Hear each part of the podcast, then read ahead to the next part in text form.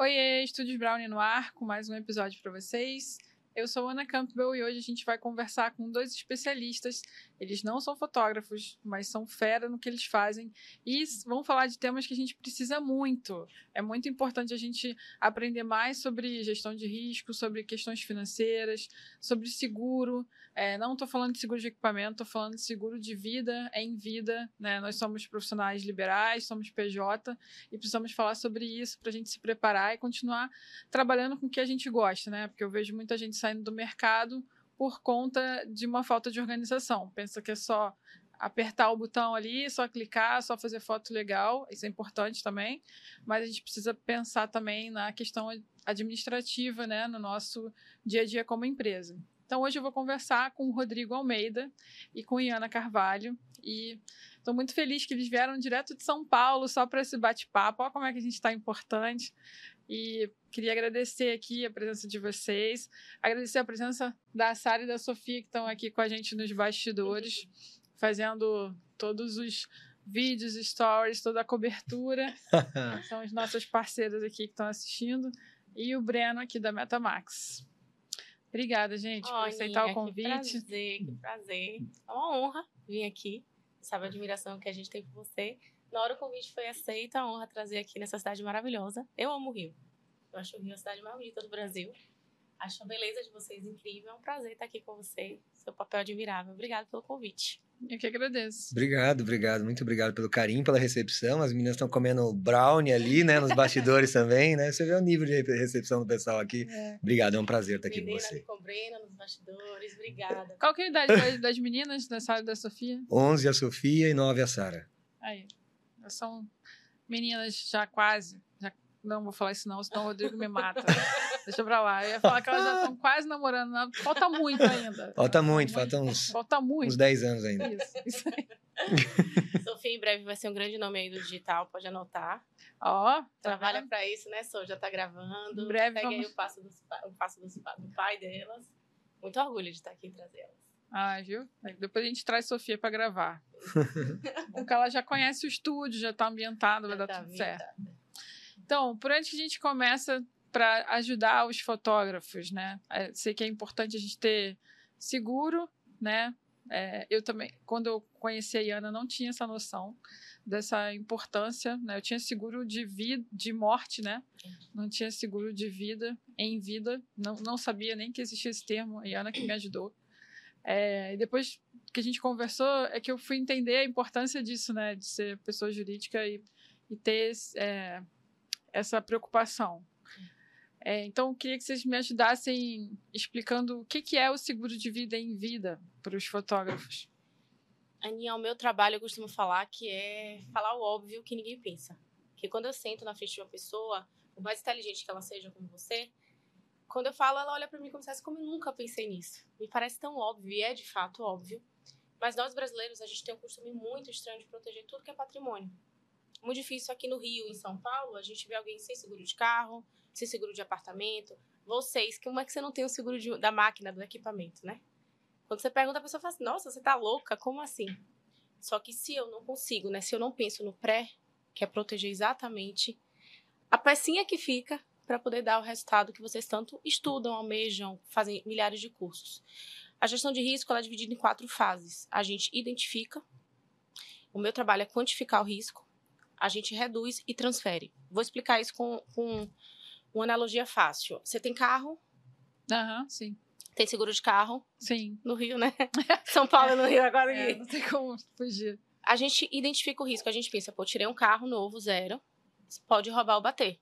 Você identifica o risco, você quantifica. Você fala, nossa, eu não vou perder 80, 100 mil reais. Você reduz, você não vai daqui a São Paulo a 300 km por hora. Isso impede de bater ou roubar? Não. Então você bota alarme, você volta na garagem e ainda assim você volta o seguro. Porque é uma transferência inteligente de risco. Você fala para a seguradora, eu não vou comprar esse risco sozinha. Se acontecer alguma coisa, você vai dividir comigo.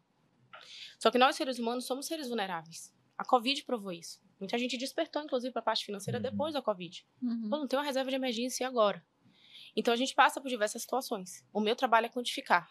Ana é autônoma. Se você hoje para um mês de trabalhar, como é que fica a sua renda? Você tem um plano B? Como é esse plano B? O quanto eu tenho que pegar o meu patrimônio para substituir o tempo que eu fiquei parada. A redução a gente faz. Exercício físico, bebe água, aquelas coisas que em teoria, mas isso não impede a gente de adoecer. O problema é que o meu trabalho hoje é analisar 360 quanto custa se uma profissional como você, né, fica, por exemplo, como a gente calcula dentro de uma doença grave, de 12 a 24 meses sem trabalho. Só que pensa comigo, eu estou produzindo. Houve um acidente, alguma coisa abrupta, eu parei de produzir. O meu custo aumentou, porque possivelmente eu tenho algum custo adicional. E a minha renda, a minha fonte de renda secou. Eu tenho duas vertentes. Eu vou pegar tudo que eu construí para suprir esse buraco. Se é que eu construí alguma coisa. Uhum. Ou eu vou pra internet fazer vaquinha. É. Então, o meu papel hoje é questionar as pessoas por que, que a gente tende a pensar em proteger aquilo que a gente construiu. Protege o fruto, mas não protege a árvore. É o meu papel hoje. Muito legal. E onde que entra o trabalho do Rodrigo nessa brincadeira aqui com a gente? Ele, ele vai explicar, mas assim, é um casamento literalmente de que a parte de. E, e acredite se quiser, o Rodrigo não, ele é muito desperto para isso, porque infelizmente a gente viu perto da gente pessoas que a gente ama adoecerem e trazerem para os cônjuges a obrigação de suprir a renda de casa, tá? Então, o Rodrigo, quando a gente conheceu, ele, ele é de finanças, eu sou de humanas. Então, assim, ele meio que fazia os cálculos, tudo para isso acontecer, até que ele viu que quando a gente costuma falar que a gente não tem, tem, tem diversos problemas, até tem um problema de saúde. Aí você só tem um problema. E a gente viu perto da gente acontecer, então nosso se casam a parte de finança com gestão de risco quando você entende que a gestão de risco faz parte de um bom planejamento. Porque não adianta você construir e pensar em tudo que uma empresa pode fazer. Você pode fazer mil planos, Ana. Uhum. Mil planos. Se acontece alguma coisa amanhã, tudo que você construiu vai ter que suprir. Como a gente costuma brincar, né? Eu pergunto ao meu cliente: é bom ter um Cristiano Ronaldo no time? Sim. Ter 11 é bom? É, acho que não. Precisa do goleiro. Ele trabalha com 10 Cristiano Ronaldo. Eu sou goleiro, preciso trabalhar com a retaguarda. Acho que eu... é, é complementar. É, o casamento aqui, é, a ideia. A gente tem dois preventivos, só que a gente tem um preventivo pontual, que é acionado pelo seguro. Então, quando a pessoa entra em um risco assim, iminente ou algum problema de saúde, precisa acionar alguma forma de ter uma renda durante esse tempo, né, que assegure até como ela consegue sobreviver e, e depois conseguir reconstruir o seu negócio. Profissional autônomo tem, esse, tem essa questão também, né? Sim. Se ela fica muito tempo parada, ela termina se desatualizando também, ela perde os contatos, essas pessoas fazem negócio com outras, e aí para retomar até a própria carteira do cliente é difícil. Né? E meu trabalho é ajudar na gestão financeira desses negócios, seja de autônomo, microempresa, às vezes lojista, né? Então, engloba também os autônomos, para que eles no dia a dia construam um negócio rentável e que ele seja preventivo e forte por si só para que o negócio suporte, gere a renda que essas pessoas precisam, né? E caso aconteça algum problema, eu consiga sustentar um pouco mais o negócio, mas também ter o apoio do seguro. Né? Então é uma coisa que se casa muito, porque uma vez que você faz uma boa gestão financeira do negócio e você está bem assegurado, você está em paz. Né? Então a, a ideia é essa. Aí se a gente não tem uma boa gestão financeira, a gente não consegue nem pagar o seguro, né? E nem pagar as contas de casa. É, tem né? também, né? Exatamente. Muito bacana. Eu, eu dei uma stalkeada no, perfil da Iana e eu achei um negócio que eu achei muito legal que eu queria ler aqui. Ela fala lá no perfil que a ferramenta é o seguro, que o que ela entrega é o legado, o que ela proporciona é a segurança o que ela vende é a renda, o que ela defende é a liberdade, o que ela projeta é a família, o que ela desperta é a consciência e o que ela discute é o tamanho da necessidade. E você falou tudo, né? É essencial é, a gente pensar sobre isso. É, e deveria ser a primeira coisa que a gente deveria pensar quando a gente resolve empreender, né? Eu vou te contar porque foi bem recente. Eu tirei uma pseudo férias na Argentina agora. É, e uma cliente me ligou do hospital. Ela via. Ela deitou e levantou muito rápido. E ela desequilibrou com um copo de vidro. Hum. E ela realmente se machucou e ela perdeu a função de dois dedos. Caraca. Eu vou falar com, com vocês, fotógrafos, mas eu vou falar com especificamente médicos, veterinários, dentistas, fisioterapeutas, fotógrafos, manicures, esteticistas A mão de vocês, a mão, é a ferramenta de trabalho de vocês.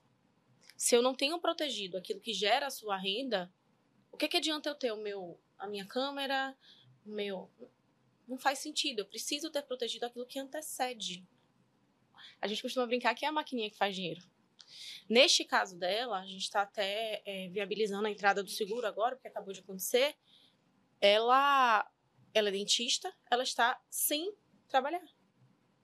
Então, eu vi acontecer, foram dois episódios ao longo desse tempo que eu tô trabalhando. Uma amiga minha que diagnosticou um câncer de mama, e ela é autônoma. E essa, essa pessoa agora, né, que também é próxima a mim, mas nem. Quanto a gente vê de fato aquilo que todo mundo diz. Ai, qual a probabilidade disso acontecer? Qual a probabilidade que tem de. né? Então, é literalmente assim: eu trabalho com algo, Aninha, que é impalpável eu trabalho com abstrato e eu trabalho com algo que incomoda as pessoas. Ninguém quer pensar sobre isso. Uhum. Mas eu costumo falar que a gente não quer pensar em, em morte, em acidente, a gente quer pensar em vida, em qualidade de vida. A gente precisa pensar que o dinheiro, diferente às vezes do que é cultuado na sociedade, ele salva vidas. Ele estabelece uma boa. Hoje, o plano de saúde, a gente sabe como é que tá. Você pode ir no médico de qualidade. Você pode escolher uma prótese que você precisa. Você pode escolher o hospital que você quer ficar. E tudo isso faz uma diferença na hora H, sabe? Então eu sei que eu trabalho com algo que as pessoas não querem pensar. A gente tem uma formatação no mercado de um seguro que é resgatável, então final das contas eu dou a boa notícia para a pessoa ficar um pouco mais tranquila. Apesar do pessoal de finanças não amar, né, o seguro resgatável por uma questão de não ser investimento e brasileiro tender a enxergar desse jeito. Mas das oportunidades que eu tive de ver de perto, o seguro ele fez muita diferença. A questão é a pessoa acreditar que pode ser ela né? Que geralmente não acontece. A pessoa não, não para para acreditar nisso, né? Verdade. É uma questão de evolução da consciência mesmo. A gente tem uma cultura aqui no Brasil de pouco planejamento. Né? Aqui, eu acho que países latinos como um todo, a gente é muito de enfrentar as dores e superar ali no dia a dia, se acostumar às vezes com pouco. O brasileiro tem isso também, né? Se acostumar. Eu vejo trabalhando com microempresário como eles se acostumam a trabalhar tanto por tão pouco. Então trabalha 12, 16 horas e às vezes tem uma renda menor do que uma pessoa que trabalha assalariada tem um décimo do risco dela, um décimo da atividade dela. Né? Verdade. Né? E a gente se acostuma nesse ambiente em que a gente, ah, não, o risco faz parte da vida, vou dar um jeito, vou pegar o um empréstimo, pego o dinheiro emprestado, sai embolando ali. Só que às vezes a gente não presta atenção de que uma vez que a gente assume esse risco, a gente realmente está à frente dele, às vezes quando ele vem, a gente atrasa a nossa vida em três anos, cinco anos, sei quanto tempo a gente perde para reconstruir tudo que a gente tinha, né? E, e por isso que eu acredito tanto nessa ferramenta do seguro, seguro de vida, principalmente os seguros que você consegue também a segurança para em vida, né? Como você disse, né? Ou seja, uma manutenção de renda enquanto você não pode trabalhar, você não pode atuar e não pode gerar renda a partir do próprio trabalho. É, a gente faz seguro de equipamento, né? Por que, que a gente não faz seguro é. para gente, né? Isso aqui é importante. E o que eu questiono muito é que, assim, a gente não tem essa conversa em casa. Você nunca chegou pro seu marido e falou, amor, se acontecer alguma coisa comigo, você segura as pontas sozinho? Você presume que? Nós presumimos. Vou trazer um índice que eu trabalho muito com o público feminino, né? 70% das mulheres diagnosticadas com a doença grave, elas são abandonadas pelo parceiro. 70% ou mais. Teve até o caso de Preta Gil, agora foi amplamente discutido, que houve a traição enquanto ela estava no tratamento. Então, assim, eu converso muito com mulheres que tendem a não pensar sobre esse tema e delegar para o marido resolver, ou vice-versa, depender de quem é o, o, Porque acha que realmente não vai precisar se preocupar. Só que na hora que seu, seu matrimônio ele vai deixa de ser por uma decisão de amor para ser uma decisão de dependência, a gente muda aquela situação interna em casa. Uhum. Então, quando elas me dizem, não, Ana, meu marido que resolve, tá, mas você já conversou com ele? Se você tiver uma doença, você tiver invalidez, Aninha, o olho da gente, a nossa janela da alma, quem trabalha sem visão? Você tem que se reinventar, a vida toda muda, mas acontece. Acontece, já aconteceu com pessoas próximas a mim, é surdez súbita. Hoje o que você pode fazer, você não faria mais, eu faria diferente. Então, o seguro ele vai exatamente como o seguro do carro que a gente mencionou no início da nossa conversa. Olha, seguradora, eu valho tanto através do estudo que a gente faz, né, trazendo no, no, viés monetário. Se eu precisar parar, eu preciso que você me reembolse em tantos mil reais por X tempo. É isso que eu digo ao seguro. Então, eu acho que a gente não costuma ter esta conversa, né? Quando eu conheci o Rodrigo, é, para mim, falar de finanças era um tabu. Sempre acreditei no seguro, mas falar em finanças, em gestão financeira, em fluxo, em precificação, imagem de lucro, tudo isso para mim era, meu Deus, uma coisa assim, até hoje mesmo, eu ouço as lives dele uhum. e fico, meu Deus, eu não entendo 80%. E cria um certo nível de, tipo, preguiça, a gente tardeia essa discussão. A gente, ai, vai vivendo, se apertar a gente pega com alguém. E o brasileiro, ele... O seguro de vida, por exemplo, ele é uma ferramenta tão inteligente que nos Estados Unidos, que a maioria das pessoas tem, por isso que o seguro, inclusive, é mais barato, se o pai de família morre e a mãe de família morre, o seguro, ele vai suprir a base então, as escolas continuam sendo pagas, os planos de saúde continuam sendo pagos, supermercado, aqui não. Morreu pai de família, mãe de família, SUS, colégio público, pedir vaquinha na internet, ou passar fome. Então, o seguro, ele, ele... Teve até uma família americana, daqui a pouco eu lembro, eles fizeram uma cascata de seguros. Todo mundo da família fazia, e eles fizeram tipo um banco. E todo mundo ia recebendo, porque é o único valor que você tem certeza que vai entrar um dia é o seguro de vida, né? No caso de morte. Uhum. Então, isso vai suprir na própria economia. Então, eu acho que. É tá... a família Rockefeller. Pronto, obrigada. É. Tá. hum. Eles tiveram, acho que, 7 bilhões de seguro. Que é a única certeza que eles tinham que, em algum momento, um ia ajudar o outro. Um ia ajudar o outro. E, aqui, e eles se mantiveram como instituição familiar bilionária também através de seguro de vida. Então, acho que falar de finanças ainda é um tabu pro brasileiro. É verdade. Não é tão fácil, né? Caramba. Tô, tô viajando aqui na. o que que é, o seguro cobre para mim em vida, assim? Se eu, se eu quiser fazer um seguro hoje com você, o que que ele me protege? Ele me protege se eu ficar sem trabalhar, mas eu tenho que especificar que se, eu, se é se eu sofrer um acidente na mão, é. se, se é alguma coisa no olho. Ó, ou é, ou é genérico? Assim? Tem diversos produtos no mercado. Tem um produto que a gente trabalha de, de afastamento por um, algum tipo de acidente, quebra um braço, uma perna. Existe. Os mais tradicionais é morte. seguro de vida morreu, vai para o marido, para a esposa, para os filhos. Que, inclusive, como advogada, que também sou, é uma ferramenta inteligentíssima para o planejamento sucessório. Uhum. Porque o ITCMD, que é o Imposto de Causa Mortes, ele vai incidir em algum momento da vida. Então, o imposto, o, o, seguro, ele trabalha, porque ele não entra em inventário e tudo. Então, o seguro de morte, para quem tem filhos, sucessores, é uma ferramenta fantástica. Em vida, a gente tem para doenças graves, três principais que acometem o brasileiro: câncer, infarto e AVC. São os que mais, mas a gente tem é, transplante de órgão, falências. É, são 16 doenças que eu trabalho hoje na seguradora que eu, uma das seguradoras que eu represento, é, invalidez, que para profissional liberal que trabalha com as mãos, por exemplo, como você, é o mais relevante, não tem discussão. Então a gente tem o invalidez total, perda de visão, perda de mãos, pés, movimento do corpo e invalidez parcial. Então, por exemplo, o médico que trabalha muito com a ponta do dedo, para ele é essencial que ele tenha invalidez quanto mais qualificada ali específico possível, uhum. né? E a gente tem diárias de internação, que se a pessoa precisar ficar internada, a partir de determinado período da franquia, ela recebe exemplo, qual você acha que foi a cobertura mais paga no Covid, por exemplo? Ah, tá. A gente conhece jovens que ficaram 30, 60, 90, 100 dias, 120 dias. Entubados, né? Mas eu sou profissional liberal, Rodrigo é, você é. Possivelmente ele seja. Se você passar 30 dias, você está 30 dias recebendo de algum lugar? Não. Na advocacia, a gente compararia o lucro cessante, que é aquele lucro que entra se você não estiver produzindo. Uhum. Mas é uma das coberturas que hoje a gente mais paga.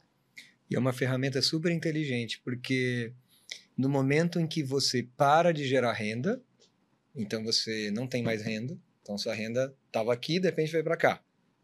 Aumenta o custo absurdamente, porque você está internado, precisa de remédio, precisa de tratamento, precisa de apoio, então você tem um, uma baixa de renda absurda e um aumento de custo em relação, ou seja, você empilha custo em relação ao que você tinha antes. Uhum. Né? O que, que você vai fazer? Você vai se endividar provavelmente. Ou você, através do seu trabalho, em uma boa gestão de negócio, você criou uma reserva também para lidar com situações como essa. Mas você vai sugar essa reserva? Não tem necessidade. É. Você pode pegar essa reserva e construir um legado a partir dela. Né? Você pode pensar na sua aposentadoria, você pode pensar na educação dos seus filhos no futuro. Né? Então é muito interessante se quando você consegue juntar as coisas da gestão do dia a dia com o seguro em si. Porque aí fica uma coisa completa e você fica tranquilo. E você tem certeza que até o filho do seu filho talvez tenha cego aí no futuro, né? E Ana, você acha que existe algum ditado, alguma crença de que seguro de vida não, não é bom para se fazer? Eu ouço muito que seguro de vida. Outro dia a pessoa falou assim pra mim: ai, mas eu não quero nem ficar repetindo isso, porque isso atrai, atrai morte, atrai doença. é uma cultura, né? É. Aí eu falei: não tem uma problema. Tem seguro de carro aonde? Ela na, na Liberty. Eu falei: liga lá e cancela. É, porque você vai senão vai bater o carro, é. Não, liga no plano de saúde e cancela agora, senão vai ter que internar amanhã, né? Quantos ditos populares, eu queria até trazer você para discussão, quanto alguns ditos populares prejudicam a gente. Tava vendo algum podcast que, enquanto a gente não pensa antes de repetir uma frase, a gente vai passando disso para filho. Por exemplo, hoje, né, já me trabalho muito nesse aspecto, mas sempre vi da cultura paterna de que empresário tem que trabalhar muito para ganhar dinheiro. É. Que dinheiro no Brasil não se ganha de forma honesta.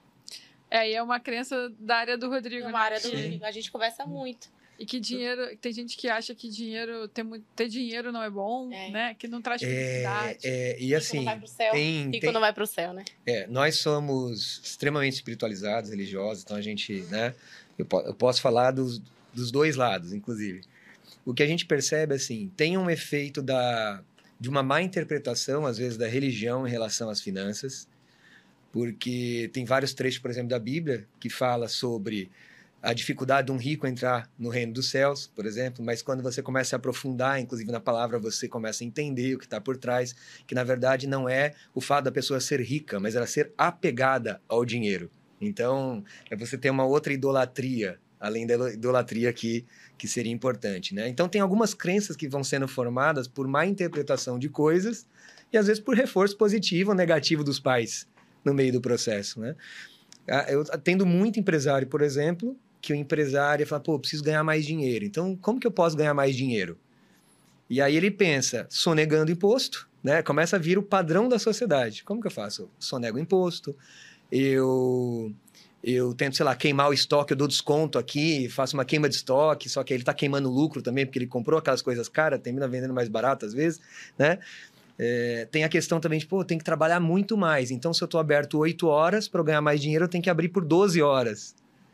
E, na verdade, a gente repetindo os padrões de sociedade. Qual que é o padrão da sociedade? No caso dos sociedade- fotógrafos, seria o quê? Fazer mais pacotes por menores valores? Seria isso? É, Então. vai aumentar o volume. E, inclusive, a Ana pode falar um pouquinho sobre isso. O quão é importante você saber se posicionar, saber cobrar dos serviços e gerar um valor importante nesses serviços para que você cobre mais.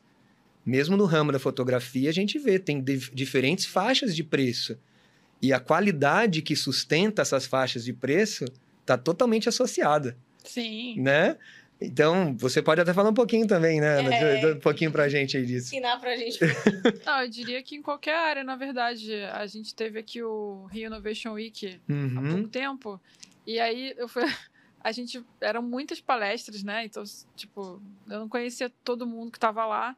E era muito concorrido, então eu queria assistir uma palestra que vinha depois. Falei, vou ficar por aqui mesmo, vamos assistir essa palestra, vamos ver o que, que a moça tem para apresentar. Ela entrou no palco e eu me assustei, porque parecia que ela tava de pijama. E aí comentei com a minha amiga do lado, falei, não parece que ela tá de pijama? Ela falou, pô, parece, né? Porque é uma roupa assim.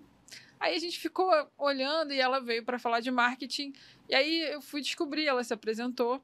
Ela é uma é uma uma celebridade já da internet. É, eu não vou lembrar o nome dela agora, acho que é Nat, Nat Beauty. Ela Ah, faz, som- faz Natália Beauty. sobrancelha. Aham. a sobrancelha dela custou 8 mil reais É, para é. você fazer a sobrancelha com ela.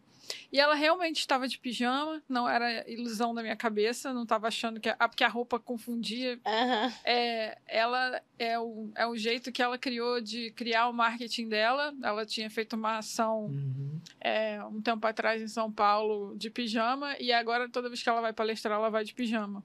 Não era um pijaminha, né? Como é que é trefe? Era um negócio chique, Sei, é. de seda e tal, bonito assim. Mas mesmo assim tinha cara de pijama e era o e- você vê, ela não é fotógrafa, é um nicho que eu não pagaria 8 mil reais para fazer uma sobrancelha hoje. Mas de repente, se eu tivesse é, num outro patamar e eu achasse que, que aquele serviço tem aquele valor, eu pagaria. Se ela cobra esse valor, é porque Uhum. alguém pode pagar esse valor, né? Então, acho que tem, tem mercado para todo mundo.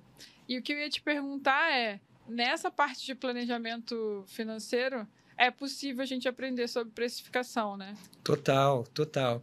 Um dos erros principais, inclusive, que eu vejo de precificação de autônomo é que ele precifica e às vezes ele passa o valor do serviço dele considerando horas trabalhadas. Eu vou te falar onde está o erro disso daí, tá? É... a minha próxima pergunta. É, já adiantei, já, já adiantei. Qual que é a questão que está por trás disso, né? Quando você precifica horas trabalhadas, você abre uma possibilidade da pessoa comparar o quanto você vai ganhar por hora com outras pessoas, por exemplo, da família dela, quanto ganha por hora. Uhum. Então, digamos, você é uma profissional super qualificada, gera um valor absurdo para os seus clientes, faz uma montagem, coloca um preset ali que você fala, nossa, que coisa linda, maravilhosa. São poucos profissionais no mercado que fazem isso. Aí você pega e passa o seu valor por hora, aí vai uma outra pessoa e fala assim, pô, mas minha mãe é professora, deu aula a vida inteira, 30 anos dando aula, não ganha isso, isso é injusto, esse preço. Então, é possível trabalhar a precificação, e uma das orientações, inclusive, que eu passo para os profissionais é não trabalhe a visão de quanto é o seu esforço para gerar o valor para o cliente, mas o quanto você realmente gera de valor para o cliente. Então, se você tem um trabalho diferenciado, é bem visto pelo trabalho diferenciado, né? Tem uma boa rede de relacionamento, por exemplo, você pode cobrar por isso, e tem pessoas que vão pagar por isso. Assim como pagam 8 mil por uma sobrancelha. Verdade. Né? E é a mesma hora. Às vezes a pessoa dedicou a mesma hora de trabalho que a outra. Só que uma ganhou 10 vezes mais. Por quê? Porque soube se posicionar, soube vender esse valor do serviço. Então tem um marketing por trás que é muito importante. Assim como ela mostrou que ela sabe dominar o marketing, né? De entrar de pijama, ter um posicionamento diferenciado. Qualquer profissional pode dominar essas ferramentas. E todas são ferramentas que vão ajudar depois, tanto na gestão financeira quanto na construção de um patrimônio. Né? Então, é essa união de, de ferramentas, precificação, marketing, gestão financeira, que capacitam um profissional autônomo, junto com o seguro, a lidar com a vida aí, estar tá protegido e estar tá construindo um legado legal. Eu acho, Aninha, que a gente também tem que. Eu estava conversando isso com o Rodrigo, uhum. ele trabalha com produto digital, mentoria, curso e tal. E eu estava falando com ele, Rô, vamos pensar, pensa em trazer também para é, é, o público, para o touch, para o pro presencial de novo, porque a pandemia melhorou muita coisa, fato. Eu trabalho com o Brasil inteiro, trabalho em diversas capitais e naturalmente o Zoom, as plataformas digitais, a gente nos aproximaram muito, isso é um Sim. fato, mas no fundo são pessoas falando com pessoas, né? A venda em si, ela traduz muito do relacionamento e da experiência que você entrega. Eu conheço diversos fotógrafos diversos deles, assim, não entregam nem. Eu tava olhando o seu Instagram, vi você fez o ensaio da Manu, quanto você entregou naquele ensaio. E com certeza absoluta, né? O, o valor que você cobra não é referente a, sei lá, 80% dos que eu conheço, por quê? Capacitação, entrega, é, é, a experiência que você causa ao cliente. Então, no uhum. final das contas, são pessoas falando com pessoas. O seguro, quando eu vou fazer uma reunião, é, eu vou meio que um pouco na contramão, porque não adianta eu chegar para você, eu sei que você ainda não é mãe. Adianta eu ficar falando e batendo com você, ai, ah, Ana, se você não tiver mais aqui, se você não tiver mais aqui, isso. ok. Não vai fazer diferença, entre aspas. Mas o quanto te prejudica se você tiver alguma coisa em vida. Então, eu acho que no final das contas, por mais que eu trabalhe com seguro, hoje a pessoa pode entrar na plataforma e comprar. Mas o corretor que está por, por, trás, né? O mentor que está por trás, a fotógrafa que está por trás. Hoje a gente pode muito bem. É, eu estava até comentando que eu fiz uma consultoria de imagem. Uhum. A pessoa me disse, você tem que se portar desse, desse jeito. Eu não comprei a ideia dela. Fiquei com algumas coisas, mas porque ela não captou a minha essência. Eu falo muito isso com ele. Eu falo, pô, o empresário que está sofrendo ali por trás, muitas vezes ele está sofrendo por dinheiro, mas porque a saúde dele não está em dia, a espiritualidade dele está ruim.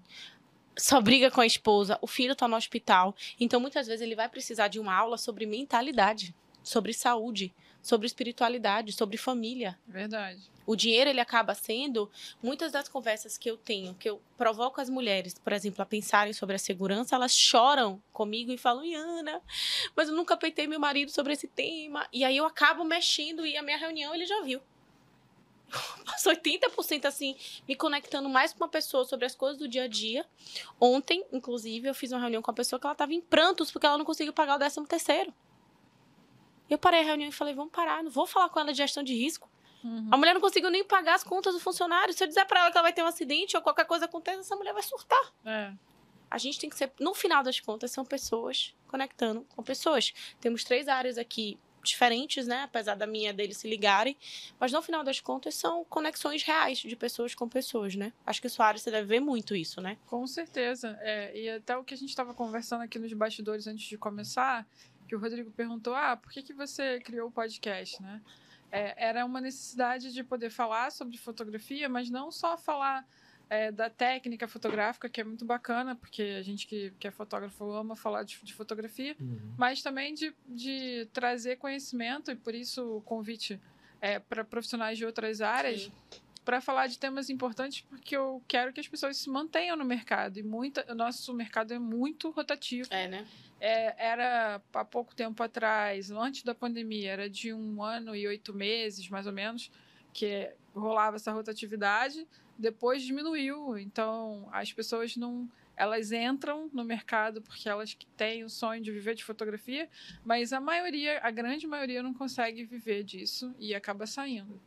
E a gente ainda tem no mercado algumas pessoas que já estão aqui há muito tempo, que já têm um trabalho consolidado, são é, fotógrafos extremamente competentes, técnicos, com um trabalho bonito, mas que não têm um planejamento financeiro e tem questões familiares, é óbvio que eu não vou citar nomes aqui, uhum. mas coisas que desestabilizam e que você olha na rede social e você fala, nossa, quero ser igual esse cara aqui, uhum. tá bombando, ele tá não sei aonde, não sei o quê. E na vida real não é nada daquilo, é só uma propaganda. E aí as pessoas se, que se espelham naquilo vão frustrando e vão falando, poxa, mas por que o fulano consegue e eu não consigo? Sim. Sabe? Então, é Porque por... vê o palco e não vê os bastidores, né? Não e vê. o palco geralmente é mais bonito que os bastidores. Exatamente. Acha que aquilo ali, é, ou geralmente pode ser que seja verdade, que ele tenha uhum. conseguido, mas é só o resultado, a pessoa não viu o processo, é. né? A mesma coisa da precificação. Muita gente manda mensagem e fala assim: quanto que você cobra para fazer um evento de quatro horas? É, não, porque eu, me pediram um orçamento, eu não sei uhum. o valor que eu dou. Aí eu falo, tá, mas você calculou os seus custos, porque os seus custos não são iguais aos meus. Pode ser que eu use mais software, pode ser que o meu seguro seja mais caro. É, tem várias questões Sim. envolvidas ali, além do meu conhecimento técnico. Sim. E a experiência também, né? Sim. A qualidade final do trabalho é. também faz toda a diferença. Você já mentora é, é fotógrafos iniciantes? Sim. Eu dou é, aula seja... de fotografia também, ah, sou professora. Ah, ah legal. Aí tem legal. Essa essa pegada. Vou fazer aqui ao contrário, vou dar uma de por que, que você se apaixonou pela fotografia? Você já tinha vivido outra coisa antes? Porque é visível para mim. E quando eu peguei, que eu conheci ela através da indicação de uma grande amiga nossa, uhum. a Manu falou, ela é apaixonada pelo que ela faz. E eu amo gente apaixonada, porque quando você senta na frente da pessoa e a gente se conecta, que ela falou uhum. do podcast, eu falei, nossa senhora, que ideia maravilhosa. Uhum. Você vê que brilha o olho. Brilha o olho, né? Você não tá fazendo isso porque você não tem outra coisa, você faz isso. Onde é. foi que a fotografia te apaixonou assim? É, então, eu conheci a Manu na, na Anglo América, que é uma, uma multinacional, uma mineradora, né? E a gente trabalhava do ladinho, assim, ela é advogada também, de gestão tributária. E, e eu era de tecnologia. Uhum. É, quando eu era criança, minha mãe era empregada doméstica e aquela mãe que criou dois filhos sozinha, praticamente, porque meu pai não ajudava muito. Então, ela fazia de tudo para... Ela é meu exemplo financeiro, tá? Que legal. Porque ela ganhava um salário mínimo e ela fazia aquilo fazia render. Render, assim, nossa, é igual pegar, gerar é. vinho com água, entendeu? Eu não sei como é que ela fazia aquilo ali, né? Era praticamente um milagre. Mas ela sustentava duas crianças assim e não sei Sim. como é que ela fazia doce para fora, ela vendia Avon, Natura, essas revistas todas que você possa imaginar, ela vendia também. É, minha mãe é sinistra. e aí é, ela tinha muitas revistas em casa que ela usava para levar, para fazer as unhas, para as uhum, clientes ficarem uhum. é, olhando. E ela ganhava também umas revistas, e tinha umas revistas da National Geographic. E aí eu ficava olhando as fotos e falava para minha mãe: quando eu crescer, eu vou ah, ser fotógrafa. Legal. E ela falava: não vai não. não vai não, porque isso não paga as contas. Você tem que fazer uma faculdade, você tem que ter um emprego de carteira assinada. E, aí, aí, começa aquela questão da crença que a gente estava falando, é, né? Perfeito. As dificuldades que moldaram ela por questão de proteção, né? Exatamente. né? Ela te passou, te transferiu essa visão de que talvez a, essa profissão que você tem hoje não geraria renda. É, não, e até bem pouco tempo ela me perguntava quando que eu ia voltar a trabalhar. Voltar a trabalhar, porque é. até hoje você não trabalha. É, eu, eu migrei. é, eu comecei a estudar fotografia. Eu ganhei uma câmera quando eu fiz 15 anos, que foi o presente que eu pedi para ela. Uhum. E, e aí, eu, quando eu vim para o Rio, aí eu fiz uma faculdade de tecnologia, né? Porque eu tinha que fazer a faculdade, foi a primeira da Sim. família a fazer uma faculdade. Comecei a trabalhar com CLT, o sonho dela, né? Então, eu trabalhei muitos anos com tecnologia. A filha tá segura, tá seguindo É. uma carreira. É. E aí comecei a compensar os desejos das coisas que eu queria fazer com a minha independência, né? Então fui fazer aula de dança. Na dança eu comecei a fotografar e registrar muitos meus amigos, só que eles é, eu não tinha técnica, então ficava tudo uma porcaria, né? Eu filmava do jeito que dava. E todo mundo começa assim, né, Ana? É. É, aí eu comecei a estudar, porque eu sempre fui muito chata com essas coisas. Eu falei, eu vou fazer um curso. Primeiro eu li o manual da câmera, não serviu de nada, porque eu con- con- continuei sem entender o que, que tinha que fazer. Aí eu falei, eu vou fazer um curso. Aí é um, é um vício, sabe? Aí fui fazendo curso, curso, curso. Em 2015 eu fiz a migração é, completa para fotografia, para viver de fotografia full time. Você Aquele deixa- envelope que eu trouxe pra você, onde é que tá ele? Tá aqui. Você pega ele, por favor. Pegue ele e abra ele. Resiliência. Tá ótimo. Tá tudo. Abra ele aí, por favor.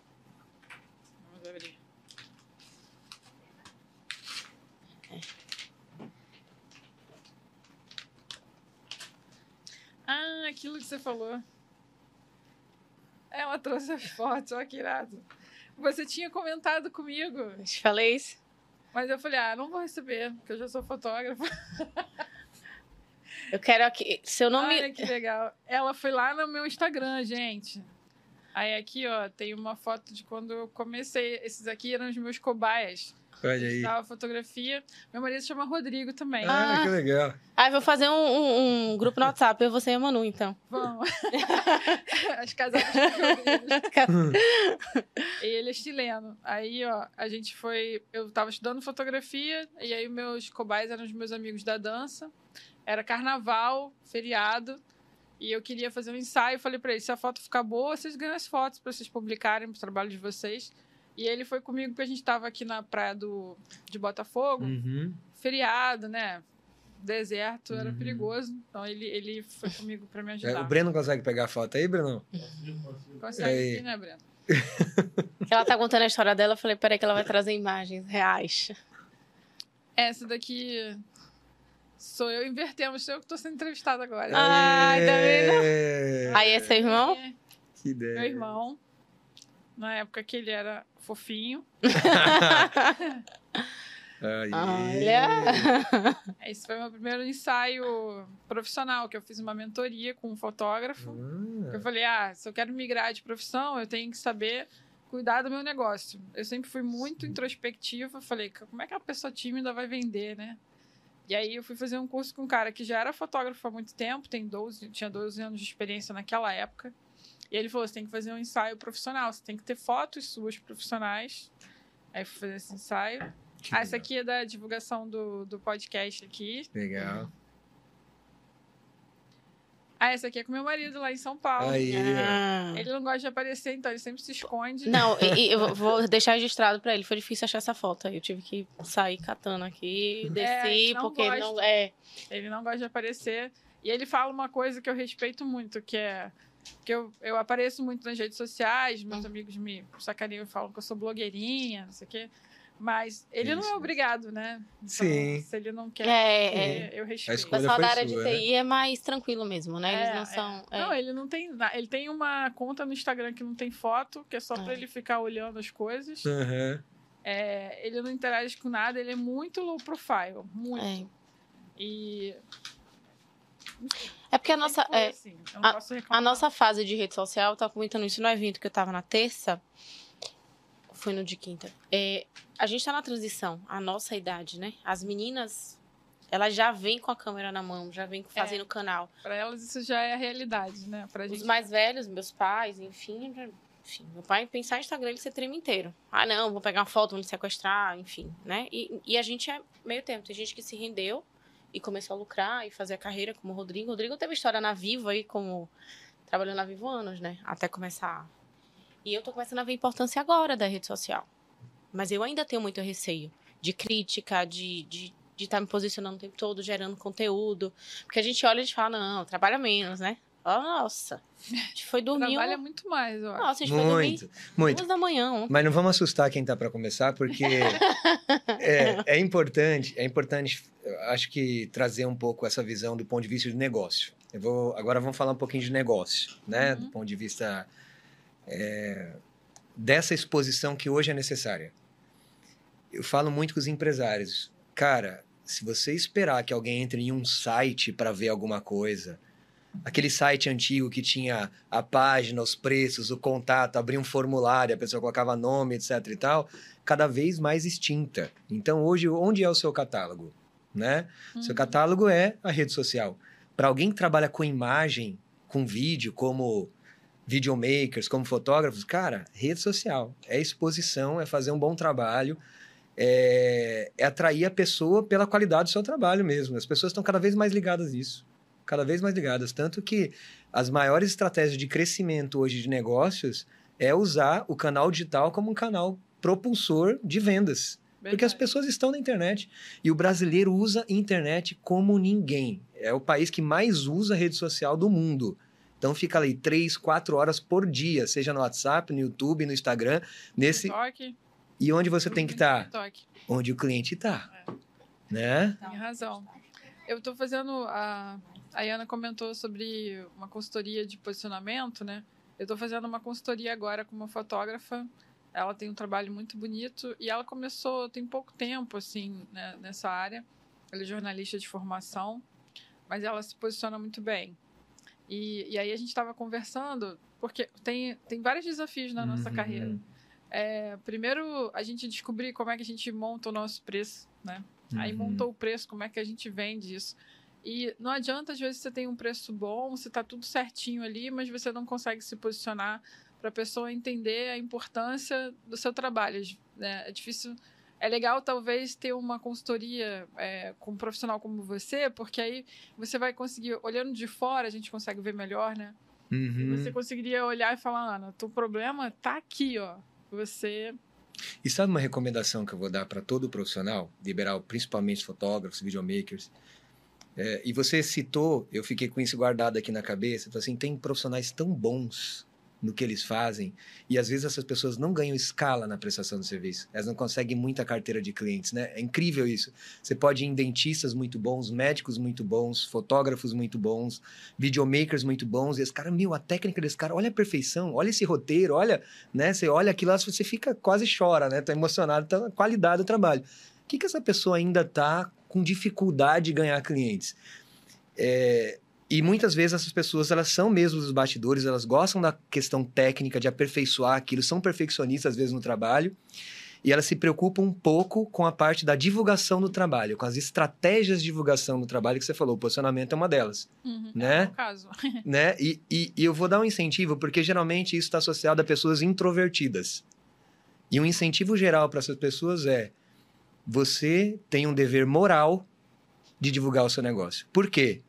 Porque enquanto você não divulga com toda a qualidade que você tem de prestação de serviço, você não divulga o seu negócio para que uma pessoa que precisa dele contrate de você uma outra pessoa que é pior que você na prestação de serviço, vai saber divulgar, vai chegar na sua frente e vai fazer um serviço ruim. E talvez ela se traumatize não com aquele profissional, com o serviço.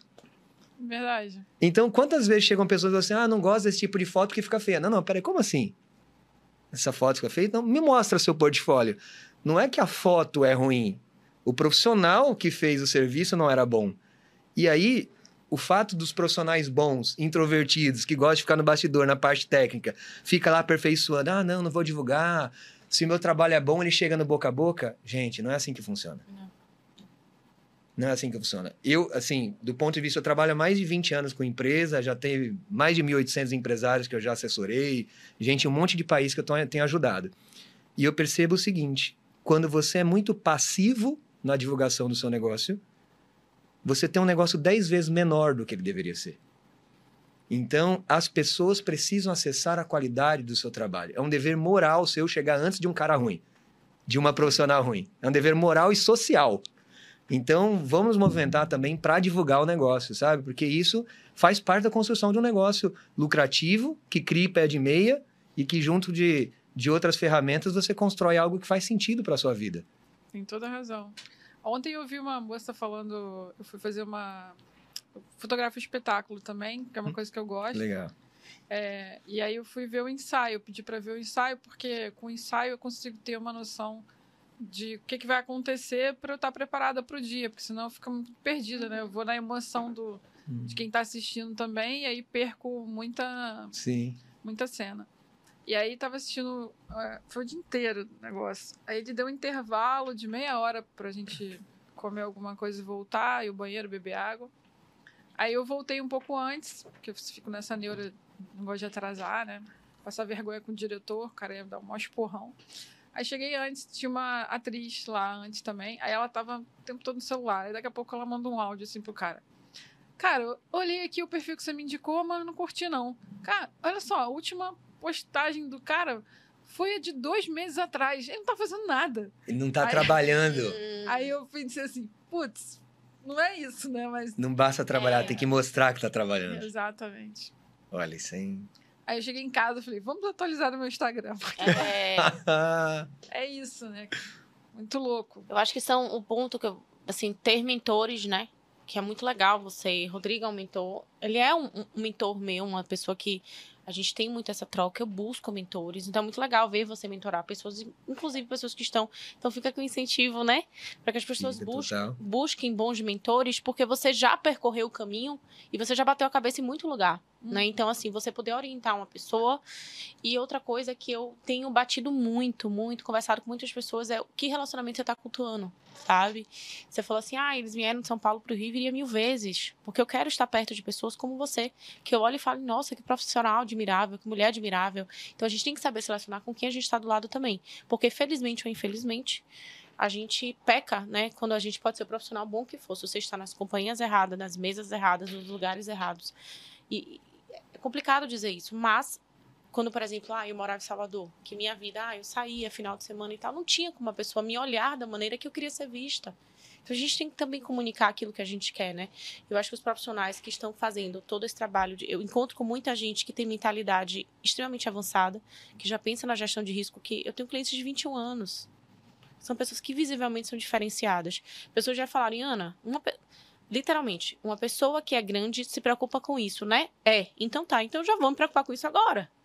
Inclusive, tá porque você vai ser mais barato. Porque se eu quero chegar lá e as pessoas de lá já têm, então vou ter que fazer isso em algum momento. Melhor que eu faça agora. O pensamento tá perfeito. Então, é, dentro desse, dessa, desse planejamento de onde a pessoa está e onde ela quer chegar, aprender com mentores, estar na mesa certas, estar sempre estudando, porque assim, esse posicionamento também, falo isso muito com ele. Pessoas conectam com pessoas. Não adianta também eu postar o meu trabalho, mas não dizer o quanto eu estou estudando por trás, o quanto eu também sou vulnerável e sofro com a rotina do dia a dia, o quanto a gente também está vivendo, porque quem é a Ana por trás da Ana que ela se apresenta no, no Instagram? É a Ana que às vezes está ali num, num, espetáculo há 12 horas trabalhando, que aí o fotógrafo vai dizer, não, você é fotógrafo, olha a vida de Ana como é boa. É boa? É, eu postei um vídeo e tá, apareceu o Wolf Maia, que é o dono da escola, né, de teatro lá, e aí todo mundo começou, onde você tá? Não sei o que. Eu falei, falei gente, é trabalho. Trabalhando. É, tô trabalhando, não tô fazendo social com o cara. Sim. é bem isso, né? É, a galera quer ficar perto dos famosos, quer, quer o, o brilho do, do trabalho, mas você tem que construir, né? Você tem que construir esse trabalho. Pois é. E aí, Ana comentou um negócio muito legal sobre relação, que eu falo direto sempre, as pessoas não acreditam, é impressionante. É, muita gente reclama do mercado, que tá ruim. Pô, desde que eu comecei no mercado que as pessoas falam que tá ruim, é. né? É, só que eu não vejo as pessoas se movimentarem. Muitas são passivas mesmo. E aí, quando eu falo de, de ser ativo, de se movimentar, não precisa ser. É, se você tem vergonha, você não precisa abordar é, no direct ou no WhatsApp e vender para a pessoa uhum. diretamente, né? Mas você pode fazer relações. Então, por exemplo, no meu caso com a Iana, eu conheci através da Manu. É diferente se, se não tivesse vindo De alguém que você conhece. de uma pessoa que eu conheço, né? Se, se ela tivesse pegado o telefone e me ligado, É, talvez eu nem atendesse, porque eu não conheço. fria, né? A gente tem medo de golpe, né? A gente Sim. no Brasil Sim, sim. faz E tem muito que ter, e tem que ter. coisas. tem um Sim. receio mesmo. Mas se você está se relacionando, as coisas naturalmente acontecem. É. Uhum. Então, esse caso do teatro. Eu gosto de fotografar espetáculo, é um mercado difícil de entrar. É, e o que, que eu tinha feito ano passado? Isso é uma relação do ano passado. Eu fotografei uma dentista, ela tem um consultório, fui fotografar o consultório dela e ela, marca pessoal. A gente criou um bom relacionamento. Eu acompanho ela na rede, não encontro com ela é, pessoalmente, mas eu sempre vejo o que ela posta, eu gosto de acompanhar as minhas clientes. E a gente tem sempre um- uma relação. Então, toda vez que ela posta alguma coisa, eu comento e tal. E aí, no ano passado, ela me ligou e falou: Ana, minha filha vai fazer uma apresentação de dança. Você faz esse tipo de trabalho? Eu falei: faço. Aconteceu que não tinha aquela data, eu já tinha evento Uhum. para fazer, não rolou. Esse ano ela me ligou de novo. Mas por quê? Porque a gente mantém essa Esse relação. contato. E aí rolou. Então, tipo, é isso que eu falo com o pessoal. Você não precisa estar pensando o tempo todo em trabalho ou tentando o tempo todo vender alguma coisa para as pessoas. Eu, eu crio os meus relacionamentos. São pessoas que eu admiro o trabalho dela. Ela é uma empreendedora como eu. Ela, ela entende a dificuldade que é empreender no Brasil. Então, eu acompanho. É, é isso, entendeu? Então, se a pessoa. Se você vai caminhar no parque, pode ser que você conheça alguém que Sim. depois te chame para um trabalho, É. né? Então é, é essa relação que eu acho que funciona para todas as, as É, áreas. eu acho que o network hoje, né? Eu, eu sou muito ativa nisso, muito ativa. Eu só essa semana fui em dois, três eventos, assim, um com 30, em- 32 empresárias, o outro com um grupo de 27 empresários misto. E, cara, se você não se posiciona para estar no lugar, seu nome não vai ser citado nas mesas que você não está sentado. Não tem jeito. É, um dos maiores contratos que eu fechei esse ano de uma empresária foi de um contador de um grupo de network que eu faço parte. Ele chegou lá, ela é lucro real, precisava, enfim, do seguro, por uma questão estratégica da empresa. Ele falou: Nossa, tem uma pessoa super na minha confiança do meu grupo. Se não tiver... E aí em Alphaville, a gente mora na Zona Sul, tipo, é literalmente longe, mas se você não se movimentar, e especialmente hoje, que tem muito de tudo no mercado, as pessoas não vão lembrar de você. É Não verdade. tem jeito. Quem não é visto não é lembrado, né?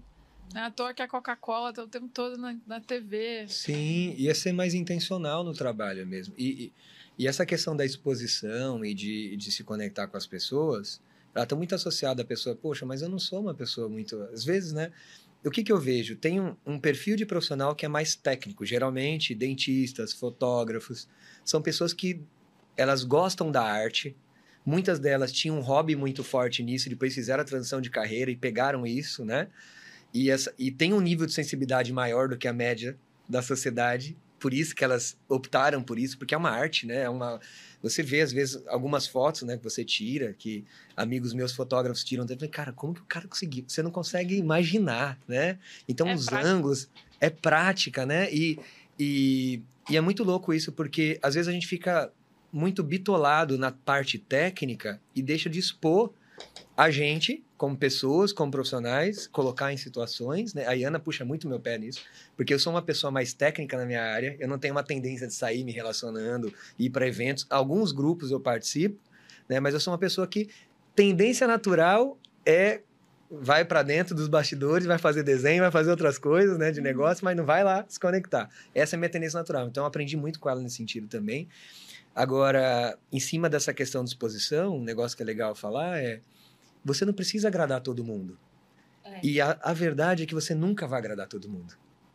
E quando você está trabalhando, entra, por exemplo, no Instagram e gosta de fazer um trabalho agora no podcast, vai ter pessoas, ah, mas que podcast chato. Pensei que ia ter coisa sobre técnica de fotografia, mas ela trouxe uma moça de seguro, um cara de finanças, nada a ver. E de repente tem uma outra pessoa, o que, que tem aqui? Tá falando que eu tô manchado? Hã? Ah, tá falando Ah. pra eu sorrir mais. Ah, minhas filhas, Isso aí. as minhas assessoras de imagem aqui, gente, estão pedindo para eu sorrir mais, Gente, tá? elas estão tão lindas juntas na cadeira. É, é. Ó, vou fazer um vídeo depois para mostrar. Eu tô muito sério, então, tá bom. Obrigado, assessoras, tá? Depois Tá o cachê de vocês vai ser mais alto hoje. É, E aí, é, eu, perdi o, eu perdi o ponto que eu tava aqui.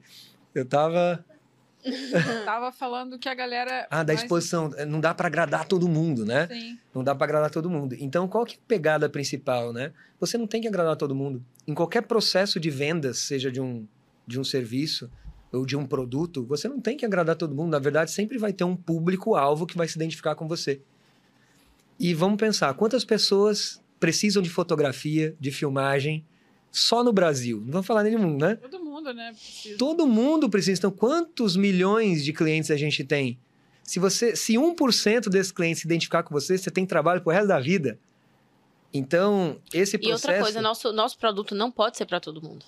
Não pode ser. E era uma das coisas que mais me enlouquecia. Porque Perfeito. eu passo o pressuposto o quê? Seguro é para todo mundo. Andou, respirou, falou, você tem que ter seguro. Acabou. Só que isso me fazia é, é, ficar quase cega em relação a quem hoje, claro que eu atendo todo mundo, mas hoje eu amo atender empreendedoras, autônomas, mulheres, empresárias, mães, enfim. Porque é um público que eu me identifico muito falando. Quando eu entendi que aquilo que eu faço é, é, vocês que vendem produto de mais, mais high ticket, né? Não é qualquer um que vai te ligar e falar, oi, Ana, tá boa? Uhum. Então, tô querendo Uhum. falar. Não vai. Uhum. E não pode ser. Porque não cria, inclusive, aquela, aquela é, é, a escassez mesmo para que as pessoas precisem pagar mais pelo produto. Se a gente acha que a gente tem que atender todo mundo, acaba que a- sua especialidade, a sua mágica, o seu brilho, ele fica geral, não tem, né? Então, quando você fala isso, a gente não consegue agradar e é difícil a gente lidar com o nosso ego sobre isso. Eu sou um exemplo perfeito. Qualquer pessoa que falasse qualquer coisa, eu já entrava em pânico. Mas quando você entende que você não é para todo mundo, né? Nós não somos para todo mundo. E, e vão ter pessoas que vão atender o público que você não, não pode e não quer atender. Uhum. É. Não, eu te entendo muito. E, e compartilho muito do, do seu pânico no início, porque eu também tinha muito essa ideia de que eu queria atender todo mundo, queria agradar todo mundo. É. é possível agradar todo mundo. Sim. E depois que eu entendi isso, eu me libertei. É. falei, ah, gente, graças a Deus. Porque eu também não quero atender todo mundo, porque tem pessoas que não conectam comigo. É, você falou sobre ser mais introspectivo, né? O problema para mim de ser introspectiva é que é, eu estudei programação neurolinguística é, e aí comecei a entender melhor o que, que era isso, né? É que eu tenho que... a- a- muita gente... É, eu acho que no Brasil tem muita gente que é mais introspectivo e a gente se esforça para ser diferente. Uhum. Então, quando a gente vai para uns eventos assim grandes onde tem muita gente, o que eu tenho que fazer é um exercício. Um- Uma energia muito É. grande é gasta no processo, né? É, eu gasto uma energia Rodrigo. de fora assim gigante para eu conseguir me conectar com as pessoas porque elas estão num- numa velocidade diferente da minha. É, eu sou mais low profile, as pessoas são mais agitadas, mas ah, e, e eu via muito quando eu ia do jeito que eu, que eu sou normalmente, eu via Sim. as pessoas falando assim: "Nossa, não confio em gente muito calada", né? Porque eu era muito na minha, eu tava muito ali para ouvir, para né? Sim. Não era muito de interagir. E aí a fotografia me ajudou, porque eu tive que é, criar um avatar, assim, um personagem para as redes sociais de uma pessoa mais para fora, né? Perfeito. Tanto que às vezes a minha professora de pilates ela fala: "Você não tem nada a ver com o que você aparece na rede social". Eu falo: "Cara, é diferente. Aqui eu tô na aula, eu tô concentrada, ou eu respiro ou eu converso com você. Eu não consigo fazer as duas coisas ao mesmo Entendi. tempo, né? E é de manhã, pô. São seis horas da manhã, eu tô dormindo. Ninguém é comunicativo às seis da manhã, Exatamente. querida. Né? Mas Ela quer que eu seja aquele perfil que, que tá ali no, sim. no sim. Instagram, entendeu? Uhum. A minha estagiária me zoava. Ela falava assim: a Ana toma um fôlego e faz. E aí vai. Acabou de gravar, ela volta. Aí eu falei, então, mas é porque... Energizar, né? Tem que É. energizar. Eu falei, porque Carregar eu entendo que quando era do meu jeito, as pessoas achavam, e ainda escuto muito feedback assim, nossa, você é tímida, como é que você consegue gravar um podcast? Eu falo, gente, eu falo, é, eu só tô num, num, num nível assim diferente de comunicação, mas, né, todo mundo tem... o- É, e a gente não tem a É. síndrome da Gabriela, nasci assim, vou morrer assim. A É. gente tem que se adaptar. Pelo amor de Deus, eu sou uma dominante, era uma dominante influente, completamente assim, por tudo que eu vivi na vida. Aqui, o seu perfil vai adaptando. Então, assim, você podia dizer, ah, eu era, eu era, eu era. Não, você estava. Hoje você já está outra coisa. Uhum. Porque, assim, se as pessoas. Agora, tem uma coisa que para mim é admirável, que é a coragem. Poxa, eu estou, enfim, se identifica como introspectiva, mas eu te, tive a coragem de fazer um movimento para um podcast. Isso, com certeza absoluta, com o hábito, vai fazendo você mais comunicativa, mais expansiva, sua rede vai crescendo, seu nicho de, de pessoas que querem fazer. Então, a gente se identifica de um jeito, sai da zona de conforto e aquilo ali vai expandindo. Quando você vê, você não é aquilo. Você estava e você vira outra coisa. Você pode ser uma pessoa mais na sua, uma pessoa mais, é como a gente não diz, que mais estável, aquela pessoa que. Mas se você precisar se adaptar, você se adapta. Isso é, é fantástico, né? É. Minha mãe falava, né? A necessidade de fazer só pular. É. é isso. O que, que vocês deixam de dica pra gente? Para os fotógrafos, por onde que eles começam? Começam primeiro fazendo um seguro ou começam primeiro pensando na, na parte de planejamento financeiro? A gente costuma falar que um planejamento final. Bom, Vou ficar aqui no meu terreno, viu? Pra não ter. A gente sai. A gente sai dentro de um, de um estudo que, primeiro, seguro de vida e plano de saúde. Tá? Pra, assim, como base, trabalhar depois reserva de emergência e tal. Por... Crentinho aqui. É, porque plano de vida e seguro de vida. Plano, plano de saúde e seguro de vida. Porque a única coisa que vai te parar de ter clientes, abrir mercado, expandir, é saúde. Você vende plano de saúde? Eu não. Não. Tenho parceiros que fazem.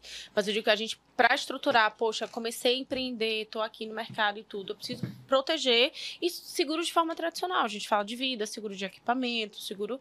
Seguros, né? Que você vai pagar um valor mínimo, pouco, razoável é, é, é por mês para poder garantir muito se a eventualidade acontece. Né? Uhum. Né? Essa parte de finanças aí eu deixo com ele, mas quando a gente calcula, a gente calcula até 5% da renda ativa da pessoa para a gente proteger e englobar o patrimônio dela dentro do seguro. Então, de onde a gente começaria para um empreendedor é procurar um profissional capacitado, né? Vou deixar meu Instagram aqui para poder me comunicar com vocês. A gente faz esse estudo, a viabilidade. Outra informação importante: não existe seguro padrão. Uhum. Ah, eu vou pegar um de banco de 100 reais. Não é assim. Ana Campbell é uma coisa, Rodrigo tem duas filhas, Breno já vai ser outra coisa, eu sou outra. Cada pessoa é uma necessidade. Quem mora no interior não é o mesmo valor de padrão de vida de quem mora na capital. É. Quem tem duas filhas é a mesma coisa de quem é solteiro. Então a gente precisa entender qual a dinâmica de cada pessoa. Eu, costumo eu já fiz essa besteira de ter um seguro de é. banco. o que, quem, nunca, né? quem compra seguro de vida, Aninha, é saúde, não dinheiro. Então, outra dica aqui para o empreendedor: para de achar que você tem todo o tempo do mundo. Você não tem. A seguradora de respeito ela não compra o seguro de uma pessoa que está, por exemplo, com nódulo, com suspeita de um câncer. Então, assim, o seu tempo de. E a gente está adoecendo mais cedo, né? Verdade. Antes era uma doença, era uma coisa dos nossos avós. Hoje em dia, infelizmente, a gente está vendo pessoas do nosso lado adoecerem. Então, fica. muito jovens, né? Muito e acidentes, enfim, né? A gente não leva a vida que a gente poderia levar ou deveria, né? Então a minha dica para quem quer empreender é procura um profissional capacitado, entende a importância de proteger a sua vida, proteger a sua ferramenta de trabalho e e sem terrorismo, eu vou, eu vou complementar aqui a visão dela e vou depois. É, um ponto que ela falou importante, ela falou assim: a gente recomenda, por exemplo, que seja 5% do percentual da renda. Então isso é muito legal, porque às vezes as, pe as pessoas falam assim: ah, não, mas eu não sobra dinheiro para ser seguro. É, já, já ouvi isso também. Né? Só que o seguro ele é proporcional ao seu nível de vida, à sua renda. Exatamente. Então, nunca vai sobrar. Quando você tiver uma renda de 10 mil, um seguro indicado vai ser 500. Quando você tiver uma renda de 5 mil, um seguro indicado é 250, por exemplo. É. Né? Então, não é assim que, ah, não, quando eu estiver ganhando 20 mil, vou ter dinheiro seguro. Por dois, por dois motivos. O seguro, ele a vida não te espera. Os planos, você, por mais que você tenha plano, eu tenho dois seguros, né? E a minha principal motivação está naquela cadeira ali. Por quê? Porque eu tenho uma renda baseada nas minhas empresas, acontecer alguma coisa comigo, seja qualquer tipo de coisa, eu quero que elas tenham uma vida boa.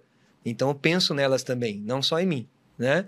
Então, e quando eu fui planejar isso com a Iana, eu tinha certeza que viria alguma coisa proporcional à minha renda né? Então, tem muita gente que fala assim, não, vou deixar para quando tiver dinheiro. Não existe isso. Se você vai despriorizando isso, a vida não espera você contratar o seguro para que você tenha um problema. Não é assim que as coisas funcionam. A gente não tem esse nível de controle, por mais que o ser humano ache que domine alguma coisa, né? Verdade. A gente não tem. E, e o segundo ponto é, cara, quanto mais o tempo passa, mais a chance da gente ter alguma coisa acumulando problemas Eu, quando eu tinha 20 anos de idade, não tinha nada. Hoje eu tenho um problema de de já, fui, já fiz cirurgia, fiz um monte de coisa, então a gente vai acumulando essas coisas. Quanto mais o tempo passa, mais as seguradoras olham para a pessoa e falam: hum, essa pessoa aí tá meio. né? Então, não sei se eu vou dar seguro para ela. Então, você vai fechando essa possibilidade, essa porta, que é uma segurança mais para sua vida. Então, é, a importância de você fazer em paralelo. A pergunta que você fez foi: o que, que eu faço primeiro? Tem que fazer as duas coisas em paralelo. Ninguém está falando para, ah, não, vai lá agora, você tem que contratar seguro, coloca 90% da sua renda. Não, coloca uma parcela da sua renda.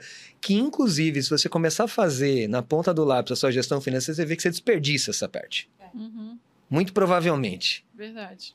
Vamos lá. Né? Tem, assim, quando eu falo com o empresário também, ah, eu não tenho tempo. Eu falo assim, beleza, mas você passa três horas em redes sociais. É. Tem razão. E não sei se nessas três horas que você está em redes sociais, você está aprendendo alguma coisa para sua empresa ou alguma coisa para você melhorar de vida. É. Muitas vezes é no, sei lá, em um Instagram aí que tá de bobeira, né? É, não, outro dia uma, uma fotógrafa, ela tá no início, aí ela me perguntou assim, você acha importante ter um MEI? Aí eu falei, então, é legal você ter MEI, porque você vai poder atender empresas, né? Se Uhum. você tem um CNPJ. Uhum. Ele te dá um seguro também, você vai pagar, pô, o MEI é baratinho, você vai pagar 60 reais por mês. É, você não precisa ter um contador, né? Então não tem esse Uhum. custo. E ele te dá um, um auxílio se você parar de trabalhar por algum motivo, você pode acionar o INSS, né? Porque você está contribuindo para o governo. Perfeito. É, e aí ela falou, ah, legal. Aí ela falou assim, mas recebe aonde? Eu falei, então, ele não te obriga a você ter uma conta PJ, mas seria legal você separar o dinheiro, porque isso vai te ajudar a te organizar, né? Porque senão depois você não sabe o que, é. Ah, eu nem sei quanto que eu ganho por mês. Eu falei, pô, então, porque tá tudo misturado. Tá tudo misturado. Aí você não, realmente não consegue crescer, né? E se controlar. A, Perfeito. a, a Iana comentou um negócio sobre é, as doenças, de perder a visão. E eu tenho uma tia, é, nem comentei isso ainda sobre isso. Tem uma tia que ela tem diabetes, que é, um, que é uma doença de família, né? Algumas tias têm. é, o meu pai tem, eu acho. Meu pai é pré-diabético, minha mãe também. E, e a minha tia é diabética mesmo, toma insulina, toma aqueles remédios. E engraçado que o remédio é, é dado, né, de graça SUS. pelo SUS, mas ela entrou numa neura que ela estava bem, porque ela não Ah, come açúcar, e parou de tomar. E aí o que aconteceu? Ela comprou uma bota, se machucou, fez uma bolha no pé. Essa bolha, para quem tem é, diabetes, é uma parada que machucados demoram, né, para cicatrizar. Essa bolha foi crescendo, foi criando um machucado gigante. Ela escondeu isso de todo mundo.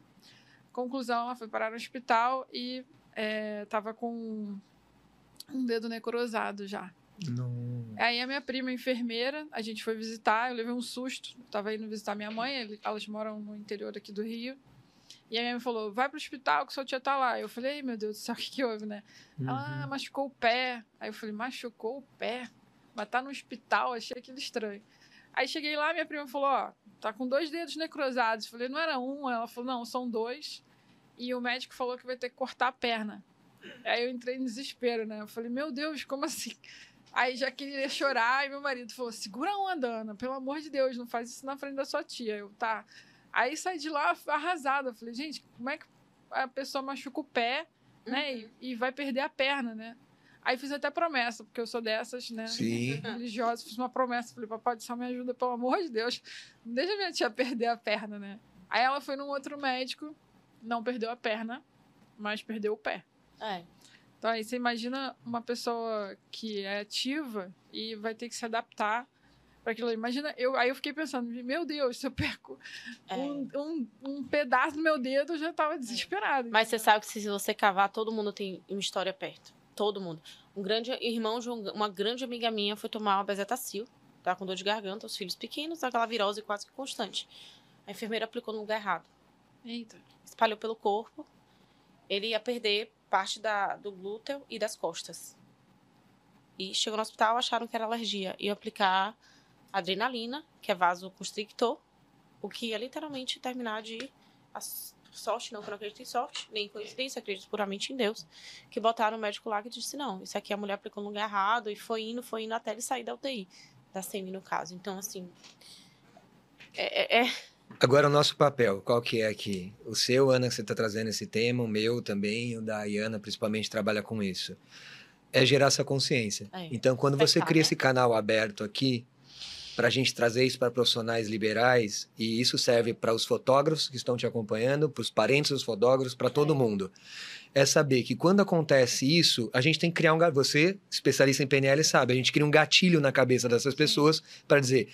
Nem todo mundo precisa passar por perrengues como esse. É, é. É. A Então não é é importante, assustar ninguém. não é assustar, é simplesmente você ter a noção, a consciência das soluções que existem. Porque enquanto você não tem visão, né? Inclusive tem uma frase que eu gosto muito de um filósofo de 400 anos de Cristo, chinês, que fala: Como descrever as cores para um cego de nascença? Né? Você não consegue. Como você vai descrever as cores para um cego de nascença? Então, muitas vezes a gente tem que fazer qual que é o processo? Gerar consciência da pessoa que está ali atrás das câmeras, dela. expandir que existem soluções, que ela não está sozinha, que ela pode ser assegurada ou pode ser protegida por uma instituição enorme, que já tem as estatísticas que lidar com isso, com os riscos dela. Você não precisa correr esse risco como pessoa, né? E a ferramenta seguro está aí para isso, para você continuar trabalhando, continuar produzindo, para sua família não sofrer, para você não sofrer, né?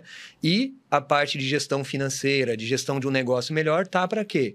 Para você ser uma pessoa, construir algo que realmente não seja só um sonho no papel, né? Mas seja alguma coisa que gere muito valor para as pessoas, cada vez mais pessoas tenham impacto através do seu trabalho, que você consiga equilibrar suas finanças pessoais e profissionais para que você consiga fazer isso de uma forma boa, que perdure por muitos anos, que você tenha muitos clientes e que toda essa eficiência do processo te gere uma construção de um legado, provenha a família e assim por diante. Verdade. Então é a união de tudo isso. É. E a ideia não é nem. eh, Primeiro, não é assustar ninguém, e também não é que a gente seja. Às vezes a pessoa pode pensar, ah, mas você tem preconceito com quem tem deficiência. Não é isso. Não, de jeito nenhum. Que, Não, não é, às vezes a gente pode evitar os problemas. No caso da minha tia, por exemplo, eu fiquei arrasada porque ela é uma pessoa que tem um, um filho que tem. Um dos filhos dela tem uma questão de doença mental, então ela, ela precisa Está ativa. estar ativa para dar um apoio para ele.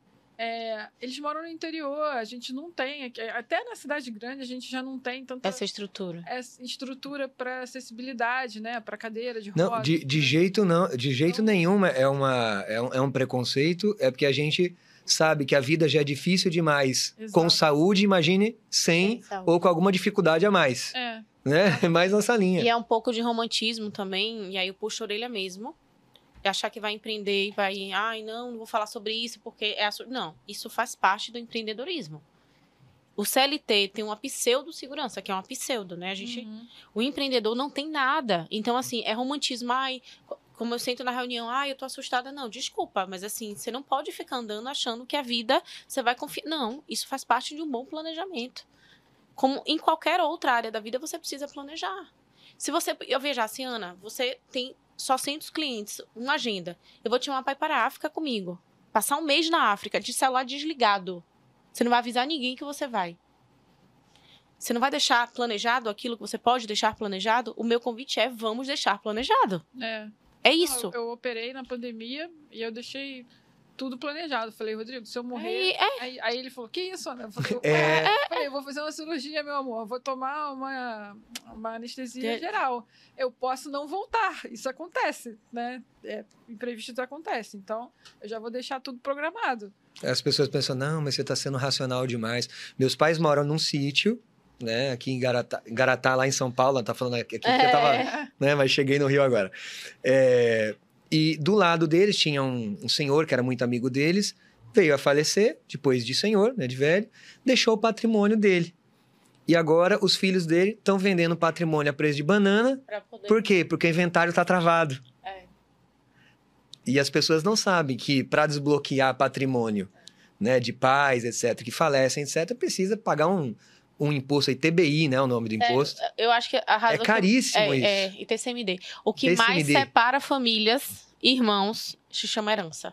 A gente estava falando disso antes de vocês chegarem. É. Olha, Porque os sócios estavam ali. Olha, eles perguntaram assim: quem que você vai entrevistar hoje? Qual é o fotógrafo? Eu falei: não, não são fotógrafos.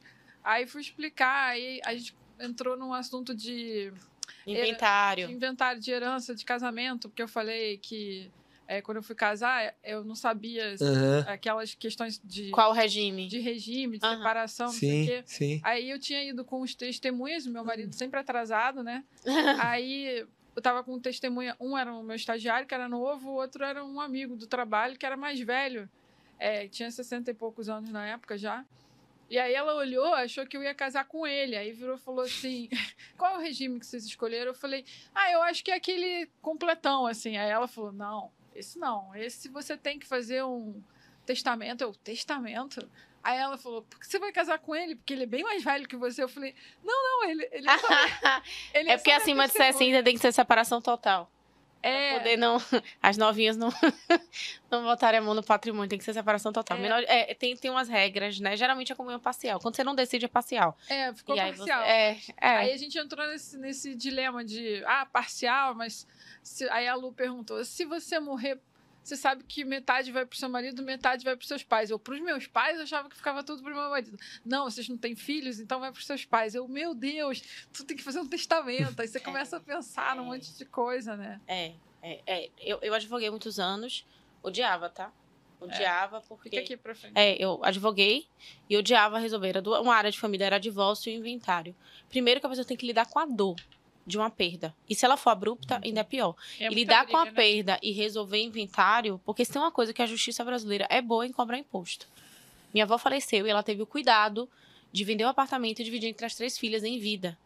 Minha avó, para tudo que ela precisou pós-morte, teve que fazer uma certidão negativa de inventário, ou seja, inventariou e não tinha nada para inventariar. Ou Ué? seja, é, você inventaria e sai uma certidão negativa que você não tinha bens a serem transferidos. Então a gente precisa passar por esse processo. Então, quando eu converso com o pai de família, quando eu conheci o Rodrigo, foi: você precisa falar sobre isso. Não, não preciso de seguro, querido. Tem filho, ok? Em vida, essa discussão de seguro em vida ainda é uma coisa mais. Pai de família, meu amor, tem Ah, não tem patrimônio, tem carro, dinheiro em conta, acabou, você precisa de seguro. Você só vai resolver. E claro que a gente fala de. Aí daria outro podcast: redução tributária, transferência, o, o seguro resgatável você pode tirar e tra- usar como imposto de doação. A- Entraria mais uma parte técnica, mas a Ah. relevância ela é absurda. É. E, e deixo mais aqui. Pra quem é filho e que os pais têm patrimônio, se preocupem. Meus pais, quando eu entrei, Aninha, eu fiz seguro pro meu pai e pra minha mãe. Chorava, eu protocolava o seguro assim. Sim, Mas por quê? porque aí você imaginar a partida dos seus pais não é nada fácil. Mas eles têm patrimônio. Essa responsabilidade vai ser minha um dia. Não é questão não- de si, é questão de quando, né? Patrimônio que você disse imóvel. É, É, carro. dinheiro em Imóvel, conta, dinheiro, imóvel, pra carro, desbloquear é. isso, tudo entra, né? vai cair no meu colo. Eu vou ter que ter esse dinheiro. Então, o que o seguro faz é reserva esse dinheiro para quando acontecer. A ideia é essa. Então, fica até aí uma. E para quem tá construindo patrimônio pensando na família, chega lá na frente, a família não consegue acessar e termina vendendo patrimônio por preço de banana Aham. e tudo aquilo que você construiu não é transferido, porque parte vai para o governo, a outra parte vai pelo valor do mercado que é consumido, porque ninguém quer essas coisas meio, né? aham. Atravessadas e termina fazendo uma negociação ali e aí nessa brincadeira você perde metade do que você construiu, né? Aí, E às vezes com uma coisa que ao invés de você comprometer metade você constrói, você compromete 5% é, da sua renda, você muda completamente a, a visão futura. Verdade. É um negócio muito doido. Lá, lá na minha terra, lá em Miguel Pereira, que é o interior aqui do Rio, na região serrana, tem uma casa que era da minha bisavó. É, um terreno, né, com uma casa. Uhum. A gente brinca, eu, eu brinco com a minha mãe falando que era uma casa, não tinha casa, não tinha teto, não tinha nada. Só aquela estrutura, assim. É. É, mas essa casa, meu amor, dá uma briga. dá uma briga, não Nossa dá? Senhora. Dá. Aí antes a gente tinha um acordo assim entre os parentes que quem quisesse morar lá podia morar e pagava o IPTU e tal. E ficava responsável pelas manutenções, pelas coisas, né? Mas agora tá numa brigalhada entre o meu E vou te dizer mais. Se, se você tivesse filho ou seu irmão, ele não toca, ele não consegue inventaria porque não resolveu o inventário de sua avó. É, tem que, me falaram que eu tenho que fazer da A minha bisa é. pra minha avó e Eita. depois da Sim. minha avó. Nem Se inventário de cima trava, o bem não transfere, a não ser que você abra a mão por escrito. Ih, Aí não o vou- problema- Não vou me meter nisso, não. É Mas- muito é, parente. Aí você tem que declarar Deixa dizendo que você não lá. quer. Mas É. você entende, meu primo, o filho dele, ele é a quarta geração. Ele tem um problema de inventário com o filho porque a avó dele não resolveu. Porque eram dois irmãos, um tinha dinheiro, o outro não tinha. Um falou não pago pra resolver porque o outro não paga Aham. e ninguém resolveu nada e pronto. E aí o problema está constituído. E, e, tem um custo aí também, que é o custo emocional, né? Você constrói a família, depois quando você, acontece alguma coisa, a família se separa por brigas, por, aquela, por questões é. de, né? Verdade. É muito doido, né? É muito louco. É muito doido. É, aí já dá outro podcast, a gente oh. volta. Pode chamar que a gente volta. Ué, vamos? vamos Você vai querer voltar, Sô? Eu venho, venho. Ah, aí, ó. Viu, Breno? Você viu, né? Viu, Breno? Aí, ó. Vai Pode anotar esse nome aí. Vocês querem aparecer ali pra dar um tchauzinho? Venha, venha, rainha, venha. A galera conhecer vocês, tá todo mundo. Porque ficou curioso esse é. ponto, né? A gente já citou algumas vezes, cadê? Olha, gente, que linda. Dá um tchau. Dá. E tá rolando um patrocínio mesmo sem querer ali, ó. É. Tá. Vou te dar essa moral. Ai, não, só fica, fica a dica também, né? Né, Ana? Se quiser patrocinar aqui, não pode? Exatamente, fica à vontade. Né? Fotografia de alimentos existe também, né? Então Exatamente. fica a dica aí. fotógrafo também come. Come, exato. Fechou. É. Embora alguns eventos não acreditem nisso. Ou uma empresa de brownie também quiser, né? É, compartilhar. quiser compartilhar, tá quiser patrocinar, estamos abertos É isso aí. Né? E em breve teremos duas profissionais aqui, ó. Quando eu já estiver me aposentando, elas assumem aqui Fechou. o podcast. Ah, Ei, aí, Breno, aí, Breno. Aí, Breno, já tem assistente, viu? Vocês podem sentar agora, tá?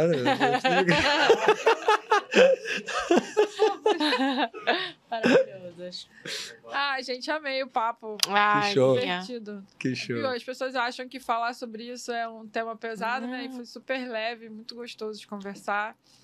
Ah, a gente tem aqui, né? Apareceu aqui né, no vídeo a rede social da Iana e do Rodrigo. Quem tiver curioso, quiser saber mais, quiser fazer uma consultoria, eles são de São Paulo, mas atendem o Brasil todo. Vocês podem entrar em contato. Eu acho que é importante, né, conversar sobre esses temas. Sim. E é bom que já vem um combo do casal, coisas super importantes. Né? Tem que chamar É. profissionais é, separados. Então, isso é bem legal. Queria agradecer demais pela, pela presença, pelo papo, foi muito gostoso. Com certeza vamos marcar de novo. Ai, certeza. Eu vou a São Paulo no final do ano, então Ah, já vou maravilha. mandar mensagem para É, e a gente tem uma agenda pra vocês, né? A gente já tem alguns profissionais pra te apresentar. É, Eu tem vou uma galerinha boa lá. Dia 28 ao dia 8. Agora é dezembro já? É, vou dia 28 de dezembro. A gente vai o tá viajando, né? A gente chega dia 6. 28 dia 8. É, vamos ver. A gente vai deixar uma agenda pra você. A gente que agradece demais É. seu convite, muito especial. Eu amo essa cidade, eu acho o Rio encantador, gosto dos cariocas, eu acho muito. Eu sou baiana, né? Original de fábrica. e eu digo que é um povo muito parecido e eu acho que o povo litorâneo é assim, mas. Então, obrigada, Aninha. Você é admirável, sua profissão é admirável. Com Obrigada. certeza absoluta. Soprarem os seus nomes em São Paulo e na Bahia, quantos lugares forem. É um prazer estar aqui. Muito, muito obrigado. Breno também, pela parceria aqui. E aí, Breno, seguro? Vou fazer. Se convenceu ou não? Não, porque a Ana eu já sei que ela já entendeu. A questão da gente entender se o papo fez sentido é com quem ainda vai, ó, tá vendo? É isso aí. Porque eu perguntei ali pras meninas. Por que, que tinha que ter seguro? Ela responde: se acontecer alguma coisa com você, ela não, mas a mãe paga. Coitada das mães, né? Então, assim, vai ter a mãe o tempo todo ali pagando. É, por enquanto a mãe e o pai pagam, né? Mas depois, no futuro. No futuro. Obrigada. Inclusive, só para fechar, fazer um comentário aqui é, da, da minha ilusão, assim, da minha ingenuidade, pra não falar da minha ignorância, né? Quando eu era de CLT. Algumas empresas que eu trabalhei tinham como benefício seguro. Uhum. É, a Anglo era uma delas, né? Era uma mineradora, o seguro era altíssimo pra gente, é, seguro de morte, seguro de invalidez Uhum, também. uhum. Assim, os pessoais. É, acidentes pessoais. E, e aí eu falava em casa, falava, olha que chique, gente, eu tamanho desse seguro, não sei o que, nanana. Só que eu não tinha noção por que, que era tão alto, né? E aí, beleza, eu saí de lá e aconte... depois aconteceu aquele acidente com a Vale, né? Não foi, Sim. foi com a Ângulo, graças a Deus.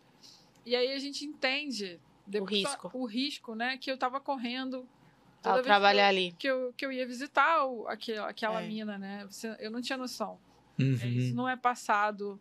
Você sabe que você tem um seguro, mas você não tem noção do tamanho do risco que você tem. Mas você sabe que as empresas elas são obrigadas exatamente que a indenização por morte, se elas não tiverem o seguro, é muito alta. Ela tem que indenizar a família absurdamente. Então, é a obrigada, a associação obriga a ter o seguro de vida. O problema é que a gente chama de seguro de cadeira. Uma vez que você sai, quando você sai do ângulo, o seguro fica. É, o seguro fica. É, É, verdade. Que é o problema. Mas elas são obrigadas hoje em dia, cada vez mais, né? Graças a Deus. Agora é, se acidente segunda a, segunda a sexta. Que você vai sábado e domingo. Não, não tem seguro. Não. É. Não, e aí, voltando para o nosso meio aqui, né, profissional liberal. A gente vai em qualquer lugar, né? A gente atende É. em qualquer evento. Eu não sei o que está acontecendo lá. Por exemplo, eu vou fotografar o espetáculo. Eu não sei se aquele lugar é totalmente seguro, né? Se aquilo ali pode ter um incêndio. É. É, então, Ou até no transporte, né? no caminho. No caminho, né? no manejo de um instrumento, né? A gente nunca é, sabe. é importante demais, gente, a gente pensar nisso. Muito legal. Muito legal. Obrigada demais. Vocês querem deixar um recadinho para fechar? Eu vou, eu vou orientar aqui os profissionais liberais a saírem um pouquinho de trás das telas e buscarem um pouquinho mais de conhecimento, consciência na gestão da sua profissão como um negócio. Então, começa a enxergar o que você faz como um negócio. E isso não é uma visão negativa de, ah, não, negócios querem lucro, etc. Não, não é, não é por isso, tá? E o lucro, para mim, numa sociedade capitalista como a nossa, que é, vamos ser realistas, né? A gente troca serviço por dinheiro sobrevive a partir daí. O lucro nada mais é que um indicador de que você está fazendo um bom trabalho, está chegando em muitas pessoas, está conseguindo se posicionar, como a Ana falou. Então começa a ver o seu negócio como um negócio. Que hoje muitas pessoas profissionais liberais acham que não tem um negócio, mas sim, você tem um negócio e a partir do momento que você assume a consciência que você tem um negócio, você começa a buscar também conhecimento técnico, não só sobre câmera, sobre eh, Adobe, mas também sobre gestão de negócio. Então, aprender precificação, aprender finanças, aprender marketing, para você chegar em mais pessoas, saber fazer uma boa gestão, cobrar o preço justo e assim você ter uma vida melhor a partir do seu ganha-pão. Adorei. E Ana? Bom, acho que eu já falei bastante de seguro hoje. Eu amo falar sobre isso, passaria muito tempo. Eu me encontrei de fato. Eu acho que é um- uma missão que Deus. é, Mas eu acho que o recado que eu quero dar é que, assim, expandam a mente de vocês, sabe? Tipo, vamos tentar sair um pouco do. Conversar com pessoas, outros profissionais, não significa que necessariamente naquele momento você vai contratar uma mentoria com a Ana, você vai contratar uma mentoria com o Rodrigo, ou fechar um seguro comigo. Mas, assim, isso faz você conseguir vislumbrar de que o seu negócio, a, a sua forma de, de, de praticar, o seu network, ele pode ser maior do que ele é hoje. Sempre cabe mais, sabe? Então, eh, a minha dor é pessoas fechadas a falarem desse tema como se, isso, se não falar não existisse. Eu não falo, então eu anulo. Eu não falar de dinheiro, eu anulo a dívida. Eu não falar de, de seguro, anula. Não, não anula. Então, assim, abram a cabeça, procurem mais, sabe? Conhecimento é chave. Eu costumo falar, e, e Ana, mas eu vou passar o telefone de uma pessoa para você, mas ela não tem condição de fechar, não tem problema. Meu problema é despertar essa pessoa. Porque a mesma pessoa, eu tive uma, nunca vou esquecer, uma psicóloga que ela era concursada, quando ela fez o movimento para empreender, ela me ligou um ano e, sei lá, dois meses depois, e Ana, comecei a empreender. Agora eu preciso do que você faz. E tá tudo bem. Né? Muitos corretores de seguros sentam por uma questão financeira, eu sento por uma questão de propósito. Então, falem sobre isso, ouçam sobre isso. Tem muito profissional bom na área. Eu, inclusive, né? Tô aqui pra isso. Com certeza. Eu amo falar sobre isso. Parabéns pelo seu trabalho mais uma vez. No final das contas, você tá ajudando vida a ser melhores, sabe? Quando Total. você faz o que você ama e você ensina outras pessoas, eu acho que isso no final das contas vai além da fotografia. Então, parabéns por isso aqui. Obrigada a todos nós, né? Obrigado, pela obrigado pelo recepção convite. incrível. Obrigada, Brino. Total, Pela- nossa, a gente se Deu sentiu uma super em aula aqui a casa nossa aqui. pequena. Obrigada, Brino. É, O estúdio maravilhoso aqui, gostamos muito. Muito obrigada, viu, Aninha? Obrigada. valeu, Ana. Tchau, tchau, gente.